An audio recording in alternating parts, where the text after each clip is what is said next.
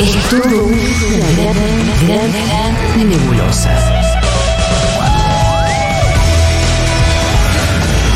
Pero vamos sacando cosas en limpio.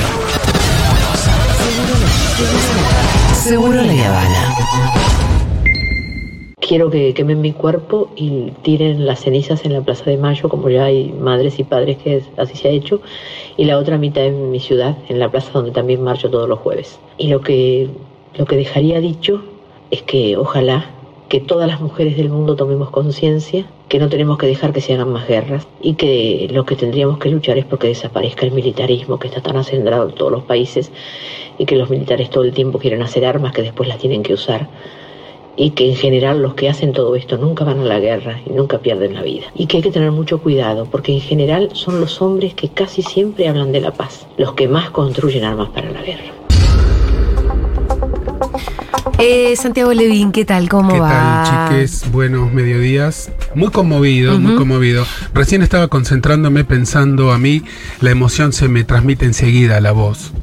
Estaba diciendo, bueno, concéntrate. Ujú, no, llores. No llores, no, te, no seas a la Yo vengo así desde ayer a la noche Primero, y vengo fallando, la verdad. Sí, sí, a mí yo venía bien hasta que el Pitu se entrometió. No, este, para mí es un día muy conmovedor. Quiero mandar un besito a Agustina, Agustinucci, oyente de este, de este programa. Eh, la muerte de Eve a mí me toca muy en lo profundo, en lo personal, en- para mi generación, mi vida, mi historia. Así que quiero dedicar esta columna a Eve.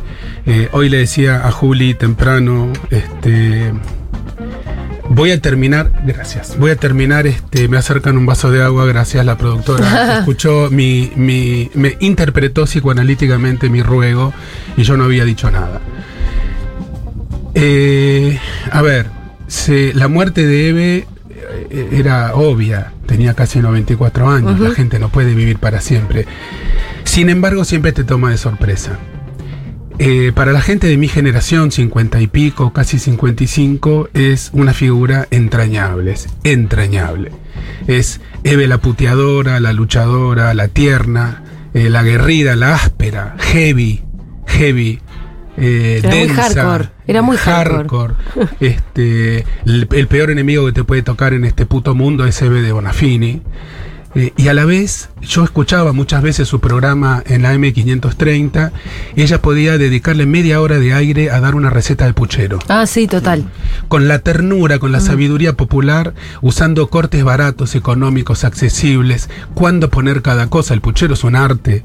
Y ella dedicaba tiempo a ese maternaje simbólico universal. Tenemos un audio que si vos querés, y yo Sí, te puedo interrumpir, es el 4, que es eh, Eve ama de casa.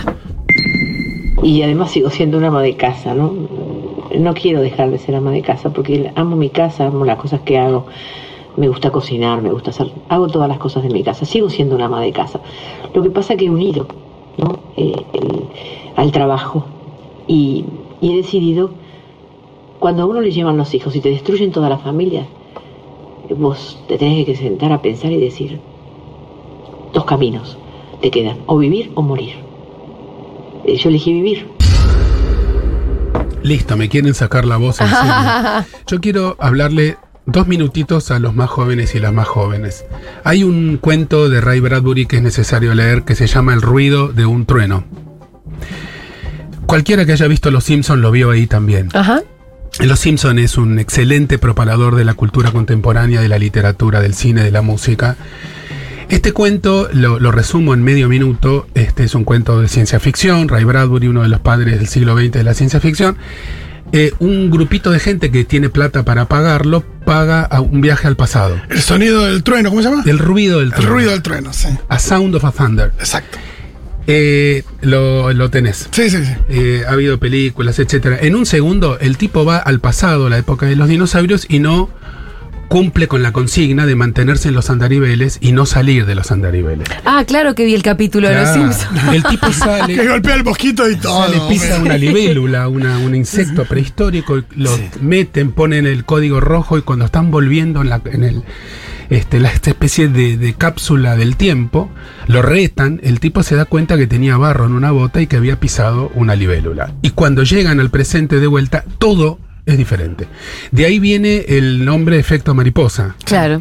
De, este, entonces, yo quiero decir esto, si nosotros pudiéramos meternos en una cápsula histórica, ir al pasado y hacer que en nuestro país no existan madres y abuelas de Plaza de Mayo, nuestro presente actual sería completamente diferente. Nosotros estamos acá porque existen las madres y existen las abuelas. Gracias a esa existencia, no solamente material en la plaza, sino también simbólica en nuestra cultura, nuestra subjetividad, gracias a esa existencia se pudo juzgar único país en la historia contemporánea, a los genocidas, a los golpistas, más de mil genocidas condenados, no me acuerdo el número exacto. Esto ocurre, nosotros tenemos esa conciencia metida en nuestro ADN eh, subjetivo, en nuestro inconsciente colectivo, gracias a la lucha de estas señoras valientes que en plena dictadura, cuando nadie podía salir a la calle porque tenía miedo, salían a la calle y enfrentaban a la policía montada con sus propios cuerpos. Esto, por un lado. Reflexión número dos. Mi generación es una generación de niños y niñas que fuimos muy neuróticos de niños. Crecimos a fines de los 60, principios de los 70. Nos hacíamos pis en la cama, teníamos miedo a la oscuridad, yo tenía miedo de que me abandonen. Muchos años después lo pude conectar con el miedo que mis padres sean secuestrados. Yo decía, tengo miedo de que me abandonen. Mis viejos salían a la noche y yo estaba en- aterrorizado hasta que De que no volvieran. volvieran. Exacto. Pero no porque alguien los fuera a secuestrar, sino No, porque ellos se fueran. Yo tenía miedo de que me abandonen. Ah, esa era la explicación neurótica infantil. Muchos años después, conversando con una querida amiga, Laura, colega, yo le estaba diciendo, mis hijos no son tan neuróticos como éramos nosotros. Y me dice, pero Salame, vos estás criando a tus hijos sin miedo. Mm, Y tus viejos te criaron a vos muertos de miedo. Era una época donde realmente era muy difícil la actividad política, era muy difícil la valentía y el coraje, y estas señoras, que nosotros tenemos la suerte, estas mujeres, de tenerlas en nuestra historia contemporánea, marcaron la subjetividad, el piso y el techo de la política argentina. Tercera reflexión, y paso el micrófono. Hace muchos años Silvia Bleichmar, otra luchadora, psicoanalista argentina. Bueno, de ahí el exilio, después me imagino que vas a Por contar, supuesto. porque tus viejos se, tuvo- se tuvieron que ir. Sí, y a mi regreso del exilio, lo que algunos llaman el desexilio, yo empecé a ir solo a los 16 años, todos los jueves a las rondas de las madres. Ajá. Abrazar a Eve y abrazar a Estela de Carlotto para mí era una experiencia semanal. Iba y les daba un abrazo.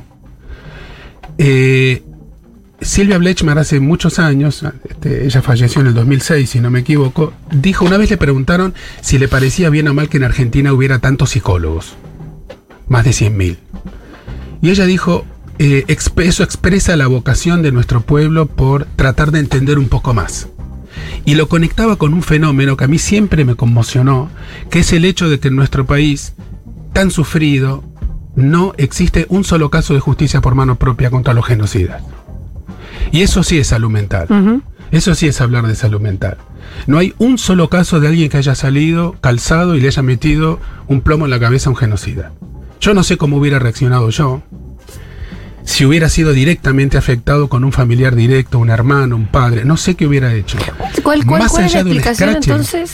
Para Silvia Bleichmar, eh, la explicación es una cierta eh, identidad subjetiva del pueblo argentino que lo, inclina a la búsqueda de explicaciones, a lo que llamamos la elaboración secundaria, a la tramitación por vía de la elaboración, de la fabricación de hipótesis y de teorías. Yo agrego, las madres y las abuelas fueron, siguen siendo una garantía moral que seguramente Silvia este, Bleichman estaría de acuerdo conmigo, contribuyeron muchísimo a que no hubiera eh, la necesidad de salir a hacer justicia por mano propia a la calle y que se pudiera confiar en instituciones, no en la justicia. Recién Eve puteando a los jueces A es los una, jueces. una de las poesías más lindas Sí. este, de rima Hijo consonante. hijo de hijo de remil puta. puta, métanse la declaratoria en el orto, etcétera, etcétera. Yo me reía afuera, me caí una Sí. lágrima cuando estaba escuchando este, antes de este bloque y, y me reía las dos cosas juntas. Las madres y las abuelas han permitido un- un- una elaboración colectiva del trauma, del genocidio y del terrorismo de Estado por la vía de la exigencia de memoria, verdad y justicia que nos ha librado a todos y a todas nosotras de la búsqueda de la venganza. Es decir, la existencia de las madres y las abuelas nos ha hecho mejores y nos ha, eh, ha formado nuestra, nuestra estructura moral de una manera más perfecta. Gracias a que ellas existen, se pudo juzgar este, a las juntas Sí, militares. y eso, Y eh, gracias a que Eve existe y peleó y luchó hasta que se murió y decía la revolución se hace todos los días, te levantás a la mañana y la haces. Gracias a eso, eh, nosotros todos podemos dormir un poquitito más tranquilos a la noche. Y, lo, eh, y además que mm, los juicios a los militares creo que son muy, muy reparadores para la sociedad. La, Si vos viste que te fijas cuando ves las películas de Almodóvar, que trata de rescatar Sí, sí. todavía la memoria, ay, hay un dolor y una herida muy abierta. España, uno de los mayores problemas políticos que tiene España, que tiene Chile, que tiene Uruguay, que tiene Brasil, es precisamente que no se ha, eh, tiene Grecia, Sí. que no se ha podido, no se ha Castigado, enjuiciado. no se ha, Claro. enju- no se ha puesto, o- o- yo, yo iría más allá, no solamente el hecho judicial estrictamente hablando, un delito, un juicio oral y una condena. Ni Digo, condena social. No hay condena social, no hay elaboración social. Los juicios contribuyen a la elaboración Claro, social. claro. Sí, sí, y sí. las madres de Plaza de Mayo y las abuelas de Plaza de Mayo contribuyen junto con todos Bueno, los bueno la película, cuando hace referencia a la, a la madre de Moreno, eh, Moreno Sí, Campos, sí, cómo, sí. cómo se transforma la cabeza, viste que en la película hace diferencia, Sí, hace sí, sí. referencia a eso. Hay mucha gente que a través de los juicios pudieron chocarse con la realidad de lo que se vivió en esos tiempos. Absolutamente, a pesar de que a muchos de nosotros nos parecía tibio, este, nos enojamos tremendamente con la, el punto final y la obediencia obedida, la obediencia debida, con el eh, Felices yo- Pascua. eh, yo quiero decir que al final los enjuiciamos dos veces. Sí. Sí, claro. Eso fue lo que pasó. Sí, sí, no, no alcanzó con una y tuvieron que ser dos. Pero hubo tuvo que, uno que pero estuvo que muy venir bien, que fue el juicio de la Junta. Después hubo una claudicación, una capitulación o como lo quieran llamar. Tenía que y después darse- lo volvimos a enjuiciar. Es como los finales de las películas donde el villano, el monstruo vuelve, vuelve a resurgir y hay que pegar otro tiro. Es que, es que tenía que darse la famosa correlación de fuerza de la que hablaba Néstor, no se puede, se- te- ti- digamos, todos los hechos históricos importantes necesitan una lo, lo correlación más, de lo más eh, sorprendente de esa situación que si vos te pones en el lugar de estas mujeres que le llevaron sus hijos, que las trataron de locas, que estaban solas muchas veces, que no la oían, ¿no? Y que después van a juicio, ¿no? Y dicen, bueno, es por acá, ¿no? Quizás acá, listo, lo enjuician, las condenas, viste, paupérrima, y a los pocos meses, eh, punto del final, obediencia de vida, los indulta. Sí, Mucha gente se va a su casa, No, mucha vas- gente y- se va a su No, casa. te vas quedando sin vida también por, por las edades que en la Pero, cárcel. pero ella, sí, pero ella no, lejos de, de, de, de- de achicarse, lejos ni siquiera de, de desacelerar, aceleraron más. Dijiste Dijeron, dos cosas, Pitu. Una, este, las locas. Otra vez estamos hablando del estigma. Esa, esa palabra la inventó Bernardo Neustadt, si no me equivoco. Ah, ¿sí? Les empezó a decir las locas. Las locas de la plaza. Eh, un periodista, le digo a los chicos más chicos, absolutamente orgánico de la dictadura militar. El vocero probablemente lo hayan visto en la peli. Es el que entrevista a. Moreno Campos. en la Debe ser, debe ser el prócer de algunos de los periodistas actuales. Actuales, Sin sí, duda. sin ninguna y duda. también el gran vocero de la década del 90, las Sí, privatizaciones, La y la historia, venta la historia personal de Eve de Bonafini es muy emocionante porque muestra también el cambio del personaje en la novela de la vida de Eve, de ser una señora burguesa de su casa que le prepara la comida a los chicos, a, empezar a entender el, eh, eh, el trasfondo de, de la estructura injusta de este diseño de mundo. Y ella, hoy que salían audios por todos lados, lo que decía todos los días es... Nosotros no somos las víctimas, las víctimas son los que no tienen nada, los que necesitan, los que nos necesitan a nosotros. Es decir, el mensaje de Eve, eh, coincido con vos, Julia, deploro este, los canallas que hoy están diciendo polémica, se equivocó, las equivocaciones, Estoy la de falta de equilibrio. En casi todo, pero en cosas, algunas cosas. no. Exactamente, o No la momento. usaron, o la usaron, No hay momento para peros. Eh, Y aparte- este no es un momento para peros, este es un momento para decir, si el mundo tuviera más Eve de Bonafinis, hoy otro gallo cantaría. Y yo, yo te hago una, pregunta que Che, pueden mandar sus mensajes al 1140 66 000. Manden audios, lo que sea, lo que les venga a la cabeza, lloren con nosotros, no sé. Tan timidez todavía. Hay muchos audios escritos, pero digo, mensajes escritos, poquitos audios. No, en esto de. eh, no es momento para peros, ni mucho menos, pero sin embargo vos tenés gente en las redes, ¿no? Hasta. Muchos celebrando, inclusive. Bueno, que pasó, ¿no? pero eso ya es otro cantar. Claro, pero ¿cómo- lo que me queda es. pensando de ayer es cómo, cómo pensar un puente con esa gente. Es la imposible. sutileza de la es canallada, imposible. Pitu. Hay un conocido en las redes que puso una foto de Norita Cortiñas diciendo algunas diferencias valen la pena. Hasta en eso, Mm. hasta en ese, en- en- con esa sutileza te tiran un balde de mierda encima. A mí me gustó mucho un tuit de Fede de ayer Ajá. que decía lo siguiente: La señora se gastó los zapatos durante 40 años de caminata por la plaza y por el mundo, y acá unos ridículos creen que van a ponerla donde ellos quieren con un par de tweets de mal gusto. No es tan fácil la cosa. Muy bien. No, no es tan fácil. Eve pertenece, Eve pertenece a Qué tipo inteligente la memoria, sí, te lo presentamos si quieres. La memoria histórica del pueblo, la reserva moral, la inspiración política y toda, toda la admiración del mundo. Eh, bien, bueno, eh, Santi, gracias por estas reflexiones. ¿Algo, ¿Hay algún mensajito acaso? Sí, tengo para leer también. Dale. Eh, dice, no para de llorar, Luciana. Santiago, ojalá algún día puedas darte cuenta de lo bien que haces. Te conocí en pandemia junto a la FUTU, solo decirte gracias por tu palabras siempre amorosas, justas, políticas y sabias. Creo que la, mejor, la persona que mejor combina la amorosidad, la sabiduría y el compromiso es acá el señor, ¿eh? Porque a veces no, van de la mano. No, no, no, no, no, no.